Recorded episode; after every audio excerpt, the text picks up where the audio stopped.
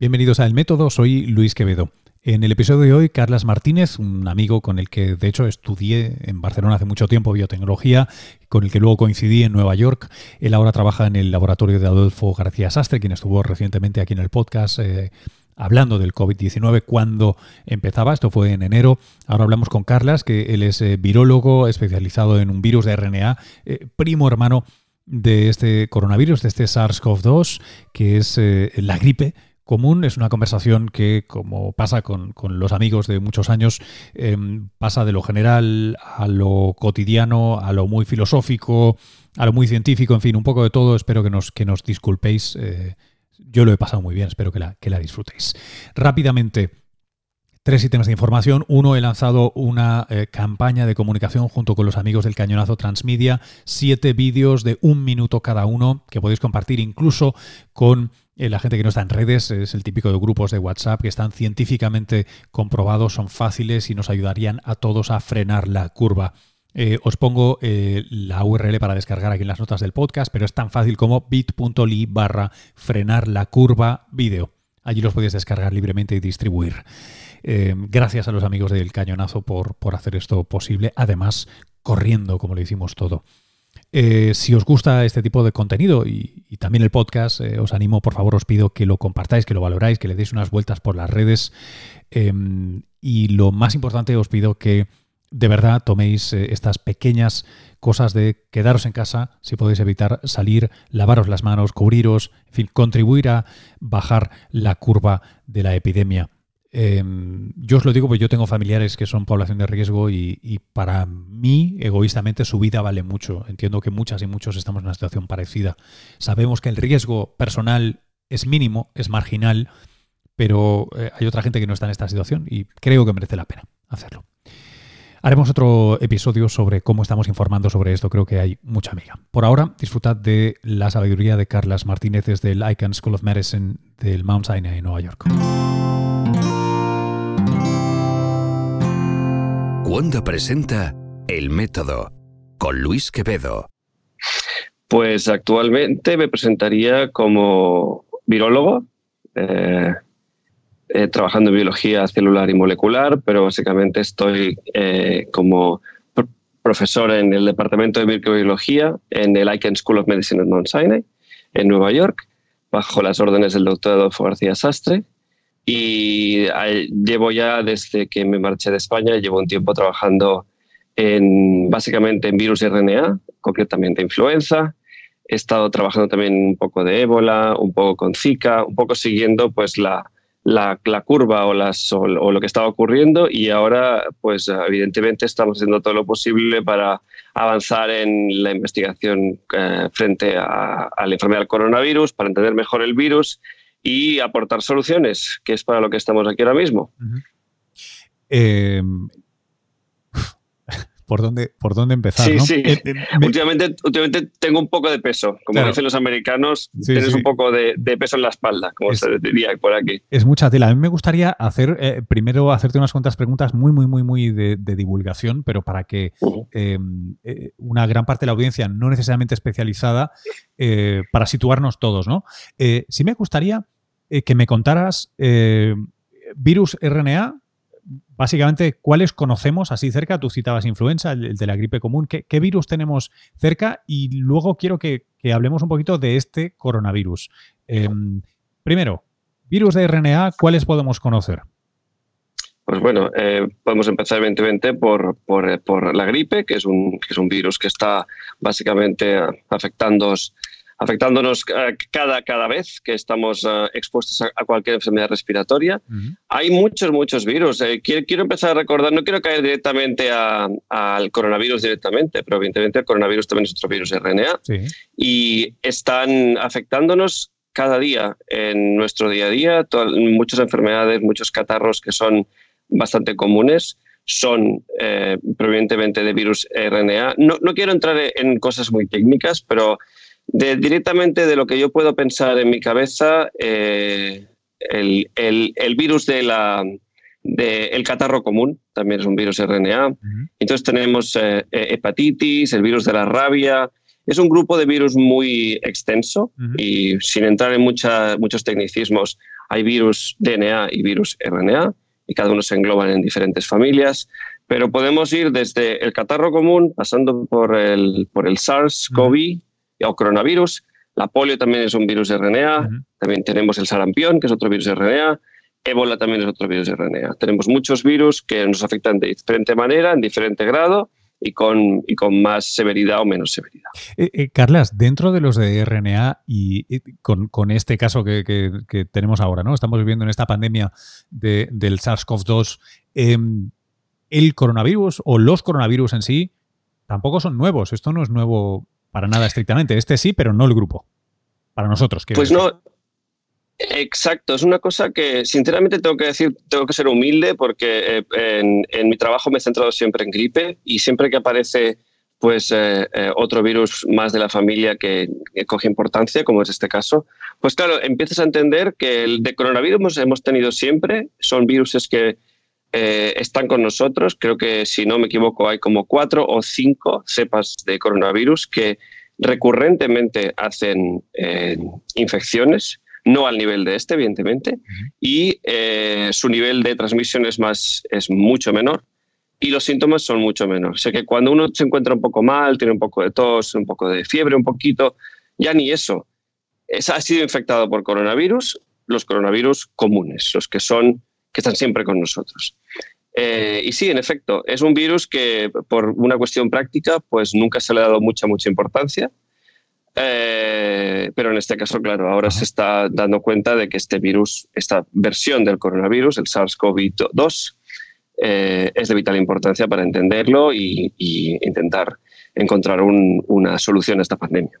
Em, eh, una cosa que me, llama mucho la atención, Carlas, claro, la, separación, la distancia a veces tan grande que hay entre el mundo académico del especialista y el, y el mundo del común. ¿no? Yo un poco estoy de interficie muchas veces entre ambos y en las últimas, pues casi, bueno, los últimos 15 años, yo te diría, pero ciertamente sí, en los últimos 15 años que he estado yo también en, Nueva York haciendo cobertura, em, eh, no solo hablando contigo, eh, que tú y yo, por cierto, tenemos cierta historia, porque no solo hemos coincidido en Nueva York, sino que estudiamos juntos en, Barcelona, entre otras cosas. en Barcelona, exacto. De, sí, cuánto tiempo.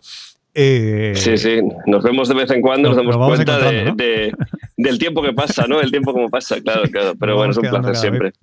Eh, bueno, Digo que en, los últimos 15 años, de hecho, eh, hemos, 15 o 20 años, hemos estado, eh, para, no, para no ser a nivel popular muy conocido el tema de los coronavirus, leche, hemos tenido un par de sustos gordos y desde el punto de vista de los especialistas en patógenos emergentes y, salud global, los coronavirus eran un, eran, tenían un red flag, era una cosa importante a, vigilar, ¿no? ¿Nos puedes pintar un poco e, estas dos décadas, estos 20 años? ¿qué, ha sucedido y qué se supone que tendríamos que haber aprendido? Ay, pues eh, es muy fácil caer en, comentarios populistas y, yo no quiero, quiero centrarme en la ciencia, que es a lo que me dedico. yo creo que es la opinión que, que tus oyentes eh, quieren escuchar de mí. yo creo que es ya evidente que vamos a tener que enfrentarnos a este tipo de, eventos, a lo mejor más a menudo que antes, debido al cambio climático, debido a la, superpoblación o, la, digamos a la, acumulación de gente en ciertas zonas del, planeta. Eh, sí, deberíamos haber tomado medidas y por desgracia o por suerte, digamos, vamos a decir por suerte, las dos, eh, las dos pandemias o, los dos casos que hubieron de muchos contagios en el 2002 que empezó en China, en el SARS coronavirus 1, eh, ahora uno, simplemente, y el 2012 que hubo el MERS coronavirus en algunos países del de, Oriente, de, Oriente Próximo.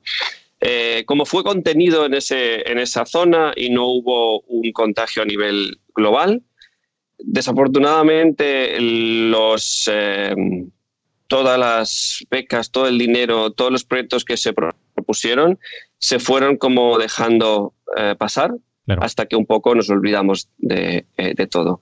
Y una cosa que podemos hablar más adelante es un poco la cultura que tenemos como, como, como, como el planeta entero, de cómo estamos de preparados a la hora de hacer frente a este tipo de, situaciones de emergencia. Hay planes, hay gobiernos que se encargan de intentar impulsar estas iniciativas, pero siempre es una cosa que nunca se piensa que va a llegar y se tiene un poco preparado, pero no mucho, hasta que llega y te das cuenta que tenías que haber hecho los, haber hecho los deberes antes para no encontrarte en esta situación ahora mismo. O sea que yo creo que la respuesta corta sería sí, había un aviso, pero no se le dio suficientemente importancia, porque había otras cosas más importantes, entre comillas. Claro. Eh, eh, claro, porque es importante recordar, efectivamente, como tú decías, ¿no? a principios de, este siglo, eh, 2000 y poco, tenemos el SARS, en, Asia 2002. da un susto enorme, era mucho más mortal que este, pero se transmitía peor. Primer susto. Eh, está en todas las escuelas de medicina, de toda la gente de, salud global lo estudia porque fue un, caso tremendísimo que parece que se nos ha olvidado. diez, años después tenemos otro caso, en este caso Medio Oriente, el MERS, pero de nuevo tenemos otro virus que también es más mortal que este, eh, por, por, por suerte para nosotros ahora, quiero decir, ¿no? Pero es, más mortal, pero se transmite un poco peor, en este caso con los camellos. Em, volvemos a tener el toque, incluso aquí donde estamos ahora, en España, tenemos un caso, un caso importado de alguien, de alguien que viaja. O sea, tenemos todos los ingredientes para, esta, para este plato, para cocinar este plato, pero nos salvamos. Entonces, la, pregunta que es eh, interesante, y yo, tampoco quiero entrar en política, ¿eh? pero la, pregunta que, me, que yo sé que mucha gente se planteará es, leche, si, si todas estas cosas suceden, ¿cuáles son los pasos que luego deberíais seguir en academia para poder investigar y extraer conocimiento de eso? Porque ha sucedido SARS, ha sucedido MERS. Em, ¿Qué hubierais deseado tener para, estar más preparados ahora? Primero, em, supongo que es un, es un trabajo de, ambos lados, como un partido de tenis. Eh, no sé si partido de tenis es la mejor manera de decirlo. Yo creo que tenemos eh, la comunidad científica siempre históricamente ha tenido una dificultad para trasladar el trabajo que estamos haciendo y la importancia eh, que tiene para el avance, para la mejora, para el conocimiento en general, pero solo para mejorar como, como eh, civilización, como especie. Esto es una cosa muy de, divulgación en general y todo el mundo creo que está de acuerdo desde mi punto de vista. Yo creo, yo lo veo desde dentro de mi campo, ¿no? Pero creo que hay mucha gente que entiende que eso es importante. Claro, ¿qué es lo que pasa al día a día?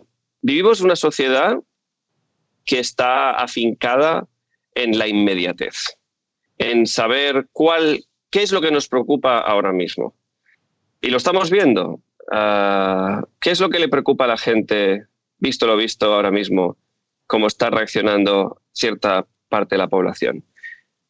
Lo que le preocupa más a la gente es el papel higiénico. Eso ya. creo que es una cosa que a todo el mundo le preocupa y yo aún no entiendo por qué. Entonces, si uno tiene una perspectiva, como cuando haces, cuando hablas en, términos financieros, ah, tienes que hablar de los beneficios a corto plazo y a largo plazo. La ciencia es un negocio de largo plazo, siempre. Porque siempre trabajamos diría que el 95%, 90% de las cosas que hacemos, no solo en biología, en nuestro departamento, sino en todos los campos científicos de investigación, clínicos y básicos, nunca sabemos si va a funcionar. Porque de eso, de eso trata, ¿no? Tenemos que descubrir o cuestionarnos o preguntar el porqué de las cosas.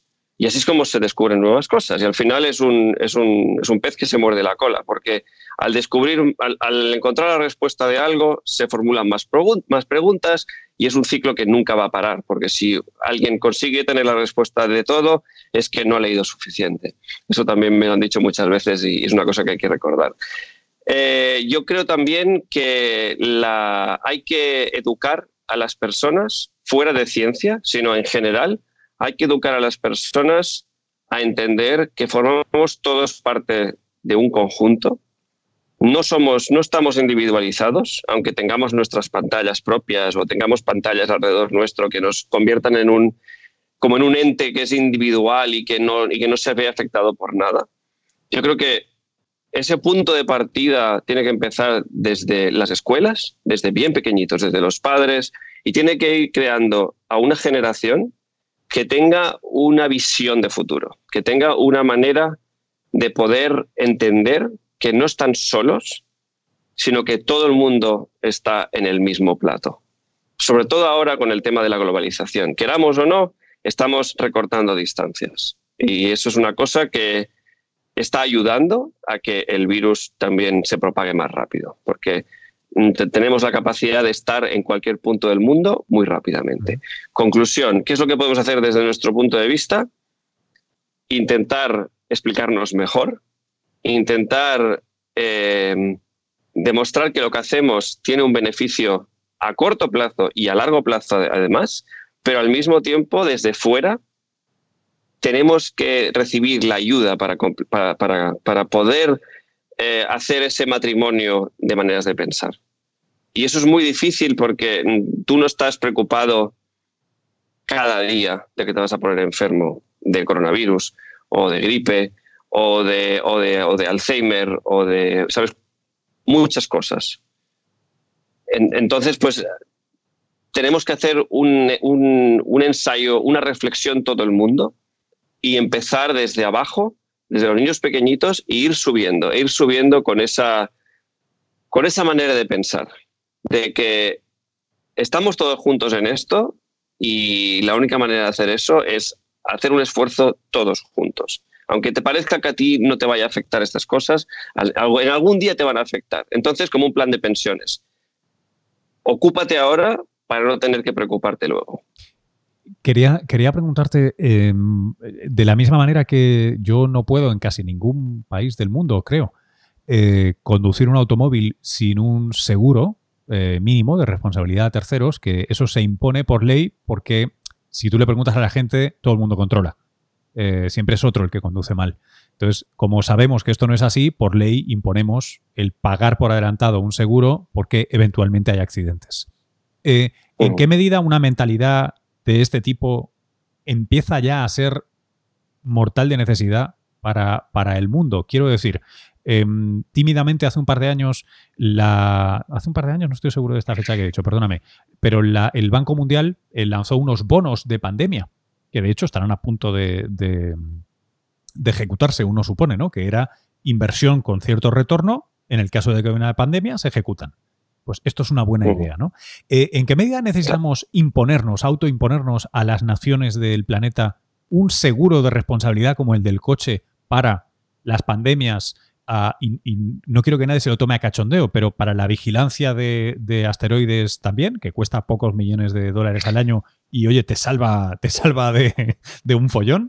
Sí, sí, sí, sí, claro, claro. O sea, esto también hay que pensarlo. Eh, pero bueno, lo de los asteroides es se ha demostrado de que la, hay, más probabilidad de, tener otros problemas antes que eso, pero, estoy de acuerdo contigo. Ah, aquí vamos a caer en el terreno político y... ah, no, te, lo pongo de otra manera, perdóname, desde el punto de vista estrictamente académico, em, eh, ¿es posible eh, hacer una buena vigilancia de patógenos emergentes? ¿Es posible tener desarrolladas, desarrollados sistemas de producción rápida de vacunas para al menos lo que conocemos, porque lo que está claro es que los coronavirus los conocemos. SARS y MERS ya nos han mordido, eh, no nos han matado, pero nos han mordido. O sea, eh, eh, yo hay muchos ingredientes para decir, chicos, en academia, ¿podríamos tener cosas así un poco listas por si sucede?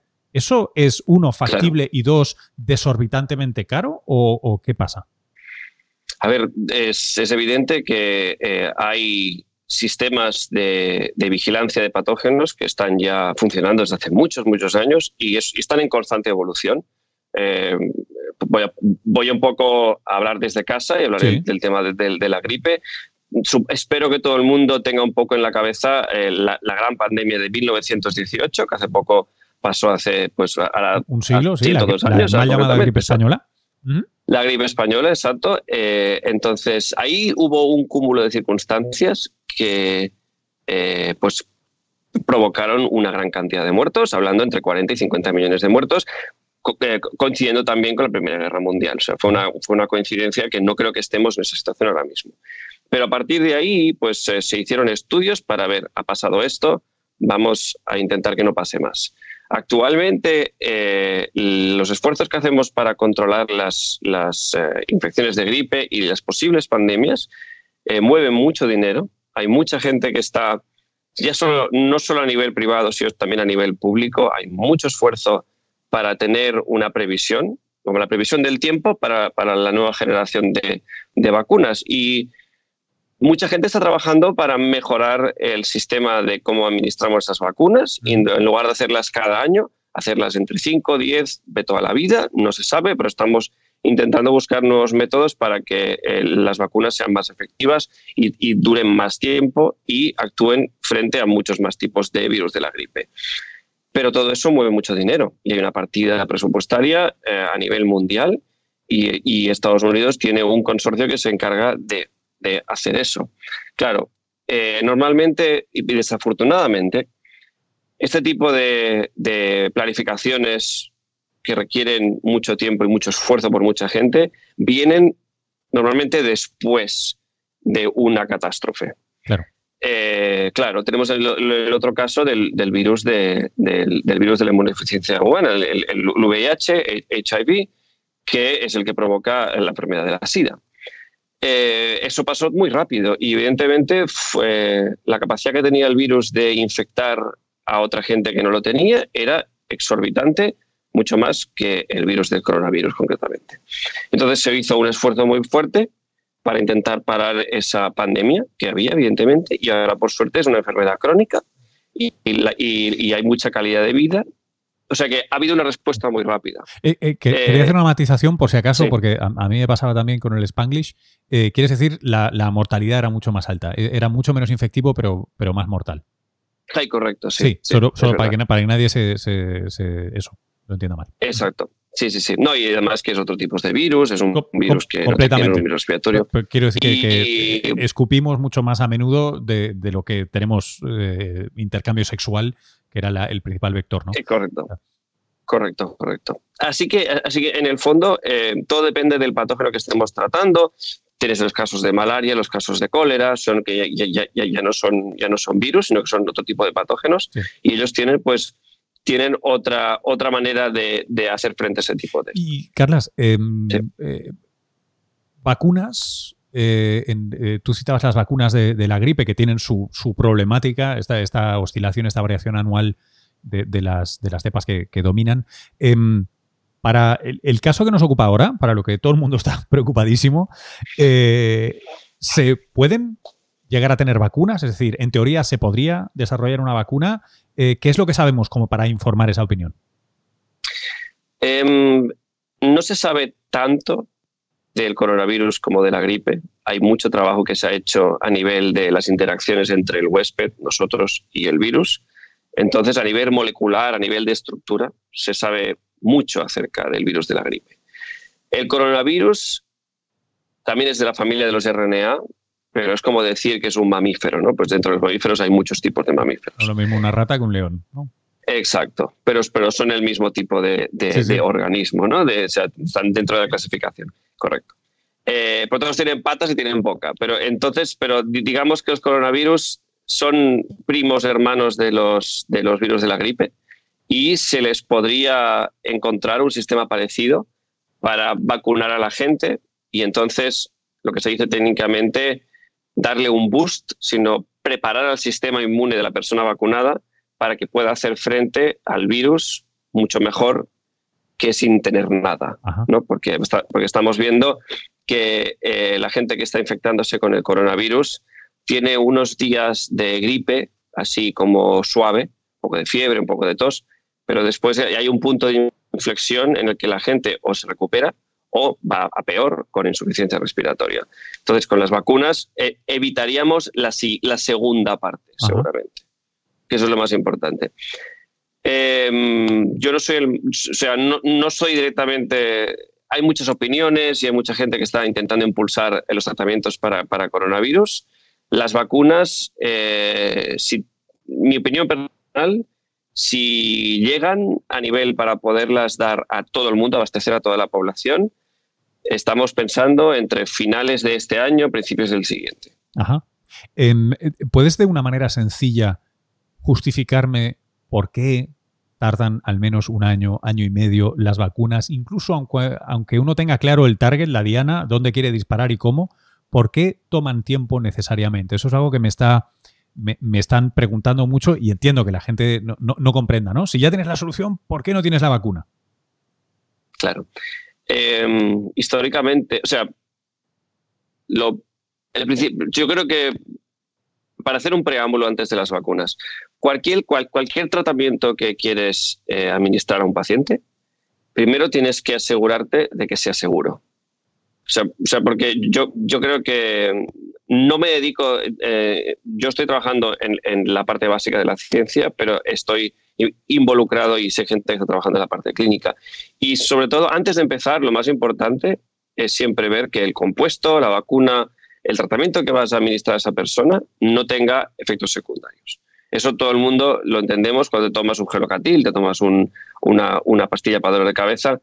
Hay unos efectos secundarios que si vienes el prospecto no, te lo tomarías, pero se han, se han minimizado al máximo para que no haya el riesgo que hay de que tengas ese efecto secundario sea mínimo.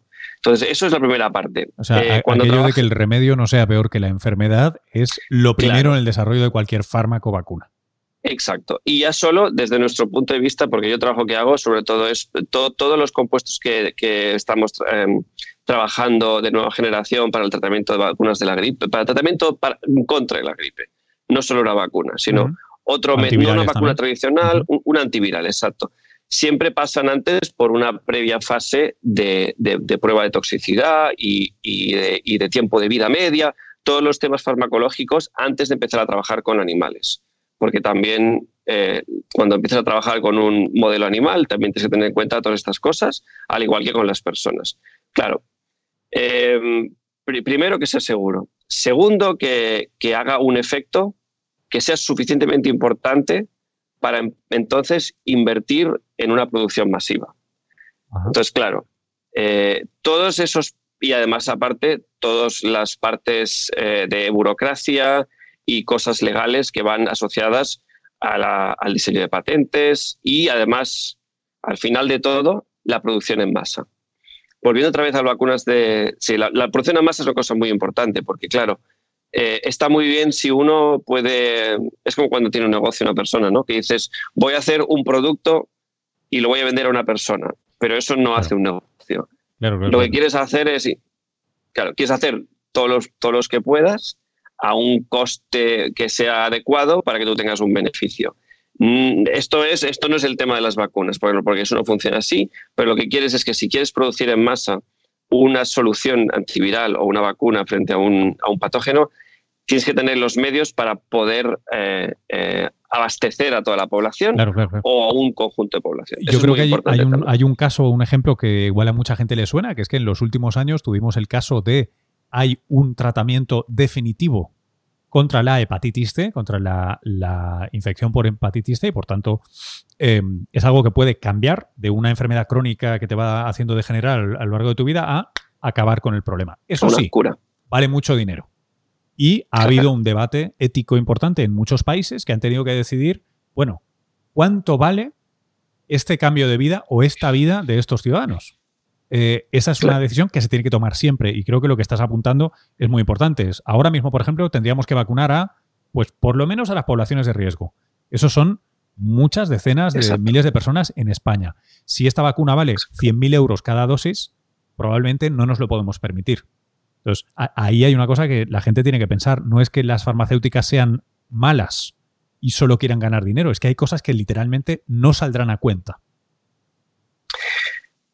Exacto. Hay, por ejemplo, eh, no sé si tus oyentes han, oído hablar del, tratamiento que se llama CAR-T, que es un, de, las células T para, el virus de la SIDA, que es un tratamiento muy caro, donde no voy a entrar en detalles, pero lo que se hace es de un paciente infectado con SIDA, se le saca las células inmunitarias, se tratan fuera y se vuelven a administrar a ese paciente. Y se ha demostrado que la gente eh, es libre del virus del VIH eh, una vez pasado ese, proceso. Claro, aparte que es un tema de, mucho tiempo, no me acuerdo cuánto costaba, pero alrededor del medio millón de dólares por paciente.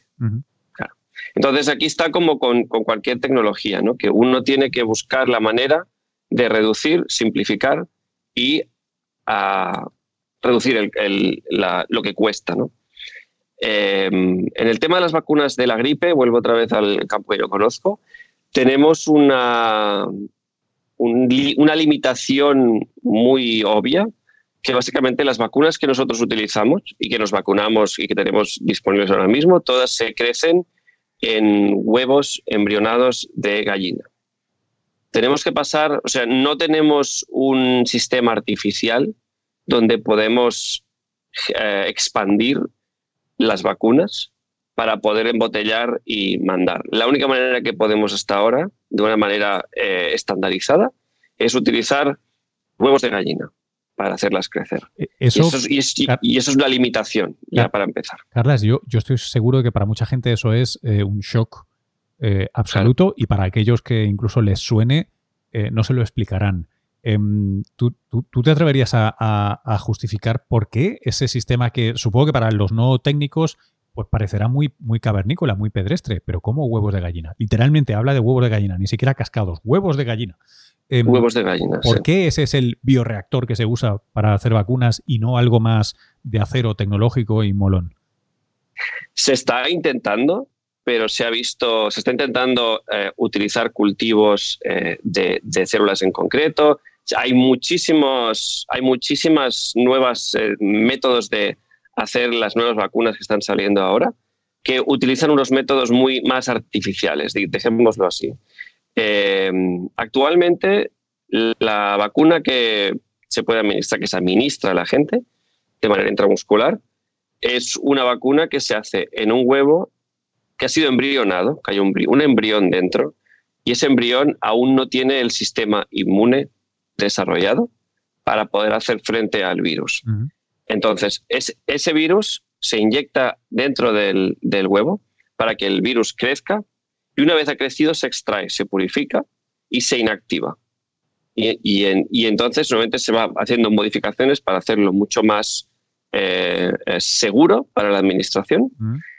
Y esa es la manera tradicional, digamos así, que no es tan tradicional, pero es la que se hace a nivel masivo. Hay otros métodos y, actualmente se están utilizando sistemas donde se quita el uso del huevo de gallina completamente. Entonces, eh, para poder abastecer a la mayoría de la población de una manera eh, estandarizada y que siempre sea igual, es el método que ahora mayormente se utiliza. Pero hay otros métodos para gente con alergias, gente que eh, le da una reacción adversa. Ah. Hay otros métodos que en el fondo no son tan eficientes para producir una vacuna que sea mm, que tenga de toda la protección que pueda dar esa vacuna. Entonces, eh, sí, es una. Al, final te das cuenta de que las cosas. Eh, te, piensas que hay una tecnología revolucionaria detrás y no digo que no. digo que toda la plataforma que hay ahora mismo para generar vacunas tiene una innovación y, una revolución muy buena en ese momento. Y estamos haciendo todo el esfuerzo para encontrar ya otros métodos para hacer las vacunas que se van a utilizar de manera masiva en los próximos años. Y, y en, ese, y en ese campo está también las vacunas que serán para el coronavirus. Eh, Carlas, eh, desde el punto de vista estrictamente científico, eh, ¿cómo, ¿cómo, se está viviendo esta crisis ahora, epidemia pasada, pandemia? He visto que hay un tremendo ritmo de publicación científica, se comparten datos, se han montado, o sea, como experimento de ciencia abierta, colaborativa y, e intensa, em, parece trepidante. No, es, eh, es, eh, desde mi punto de vista es una cosa excelente. O sea, eh, estamos un poco, y es un poco también lo que yo decía antes a nivel personal, de la, la conciencia que tenemos que tener todos de intentar vivir menos dentro de nuestro cuerpo, dentro de nuestra individualidad y saber más compartir y, poder darte cuenta de que dar a los demás, al final estás dándote a ti mismo porque en el fondo es un, es un grupo de gente. Eh, como en cualquier, eh, bueno, en cualquier negocio, uno tiene miedo de que, de que va a salir alguien que va a sacar esto algo mejor que, que, lo que estoy haciendo yo. Y siempre ha habido esa, como esa prisa para mantener todo en secreto y poder, una vez ya está hecho, entonces ya sí, entonces ya lo mandas y ya está, porque sabes que eh, tienes la vía libre para que tu trabajo sea publicado y tengas esa publicación o puedes presentarlo. O sea, es el primero en llegar, ¿no? Es esa competitividad que tiene es, ese doble filo, ¿no? El de que la competitividad, estoy hablando mucho como viviendo en Estados Unidos, ¿no? Que es una cosa que todo el mundo sabe lo que pasa en Estados Unidos. Ese doble filo de decir, intentar mejorar para poder ser el primero. Y a veces puede convertirse en una actitud muy egoísta. Eh, yo, yo, lo veo súper bien. O sea, eh, la capacidad que tiene la gente de poder compartir en momentos de adversidad es, es una cosa súper respetable y todo el mundo debería contagiarse de eso. De eso sí que hay que contagiarse rápidamente. De ese altruismo y esa, y esa sensación de decir, tengo que hacer algo para que las cosas mejoren. Mm. Así que yo, desde el punto de vista científico, lo veo excelente. Excelente. Oye, em, déjame que me ponga un momento sci-fi. Em, porque antes hablábamos de eh, lo que ha, sucedido en el pasado, lecciones que pues estaban ahí y si, nos hubiera sobrado el dinero seguro que habríamos tomado, las habríamos aprovechado mejor, pero han habido lecciones. Em, me gustaría plantearte lo siguiente. como resultado de esta pandemia, al menos van a pasar dos cosas. Va a haber un severo impacto económico, porque lo está habiendo en países sobre todo que están cerrando. Em, y entonces me da la sensación de que tenemos la justificación servida para volver a no invertir. Que es, hombre, lo haría, pero es que ahora, ahora seguro que no puedo. No, quiero que opines sobre la parte política. Yo te tengo una pregunta que es científica para ti, que es, y aún así, este no es el peor coronavirus imaginable. Porque, a pesar de ello, su mortalidad es bastante tímida. Sí, eh, mira, hay, no voy a, voy a meterme en ciencia y es una cosa que estaba mirando el, otro día con los compañeros aquí en el, en el, hospital. Eh, hay un, en uno de estos conceptos que van saliendo de pandemias y que ahora todo el mundo está eh, tuiteando y tal, hay un concepto que se llama el R0 o el R0, que va, para hacerlo fácil es la rapidez o la probabilidad de que el virus, de que una persona infectada infecte a otra gente. ¿Vale? Entonces, pues hay como diferentes niveles y uh, si quieres te puedo pasar algún, el sarampión es, tríptico. Es como explosivo, la nitroglicerina, ¿no? Ah, ahí voy yo. Eh, la gripe es un 1,5, 1,8, depende de qué estudio. o sea que de una persona, claro. El coronavirus 2 este es un 3 con algo, una cosa así. El sarampión es un 18. Eh, claro, yo lo que... Son preguntas retóricas que lanzo al aire. España ha tenido brotes de sarampión y la gente no ha ido corriendo a comprar papel higiénico. ¿Me entiendes lo que te quiero decir? Que esa, esa sensación de alarma que se está fabricando, que no estoy diciendo que sea exagerada ni nada, la gente no sé si sabe hasta qué punto el coronavirus es un patógeno grave. Es muy grave, pero puede haber cosas mucho peores. Claro, claro. Ahí está lo conocido, lo desconocido y la, ser agente o ser paciente, ¿no? En este caso. Ahí entramos ya en, psicología pura y dura. Claro, pero lo, que quiero decir desde el punto de vista, y volviendo un poco a cómo enseñas a la gente, yo creo que hay todo lo que sale por televisión, toda la gente que está eh, produciendo contenido que llega a la gente, no sea ya solo sea por el método tradicional de encender la tele, sino por el móvil, por toda, cualquier pantalla que uno reciba esa información. Hay que ser muy precavido y hay que tener en la cabeza de que eh, cuando uno informa sobre cualquier tema, tiene que estar pensando en la objetividad y no en los likes y las campanitas y las suscripciones. Que yo entiendo que es un negocio, yo entiendo que la gente tiene que buscar la manera más sensacionalista o la manera de que, de que se haga, pues eso, que le venga a la gente, ¿no? Porque en el fondo de eso se trata, ¿no? La, la, audiencia es muy importante. Pero es importante mandar un mensaje que sea objetivo y que tenga que no tenga, que, que no esté cargado de, de, sensacionalismo. Eso yo lo he visto no solo en España, lo he visto en Estados Unidos. He visto gente que ha intentado utilizar ese mensaje y lo ha tergiversado para, encontrar la manera de que la gente le, venga a ver su canal, su canal de lo que sea, de Twitter, YouTube, lo que sea, de televisión. Eh, entonces, pues claro, eh, muchas veces se ha hecho esta misma, se ha intentado desde la parte científica mandar ese mensaje anteriormente y el mensaje no ha calado. Y eso lo hablo con la gente que está con el tema de las antivacunas y todo eso ese mensaje no ha calado y ahora este en cambio se está, pues, por las razones obvias, ¿no? Entonces yo me he preguntado muchas veces esto. Ha habido brotes de sarampión en Estados Unidos, en muchas partes del primer mundo, y la gente ha reaccionado, pero no sé por qué. Supongo que por el hecho de tener una vacuna disponible, ¿no? Y entonces va rápidamente y, administras la vacuna y ya está. Pero a mí me sorprende también porque eh, este tipo de reacción solo se, solo se crea de una manera que no, no acabo de entender, pero lo importante es eso, que el coronavirus a nivel científico se puede encontrar la solución y se va a intentar implementar lo antes posible. Que pueden venir otras cosas peores, ya pensaremos en ellas una vez pasemos este, este bache. Pues ya veremos cómo reaccionamos. Que es lo que yo sé, no, no quiero extenderme más, pero estoy interesado por dos cosas. Ver cómo esto se va, que creo que estamos todo el mismo en esto, y la segunda, quiero ver las repercusiones positivas. Las repercusiones positivas. Las negativas ya llegarán y nos las encontraremos. Quiero ver cómo salimos reforzados de esto. Muy bien, Carlas. Muchas gracias, muchas gracias. Eh, espero que volvamos a conversar de nuevo, como la última vez, con una cervecita adelante en algún, en algún momento. Eso habrá que, habrá que esperar para eso unos, unos unas semanas. unos meses a lo mejor. Eso ya lo podemos dejar para hablar otro día. Yo estoy encantado para si algún día tienes que... Si, si, tengo que, como dicen los americanos, report back, yo estoy aquí para lo que necesites. Merci. Muy bien. Muchas gracias. Chao. Un abrazo. Chao. Hasta aquí esta conversación. Os recuerdo rápidamente, por favor, las manos, los estornudos, las salidas fuera de casa si no son necesarias. Contribuyamos todos a frenar la curva.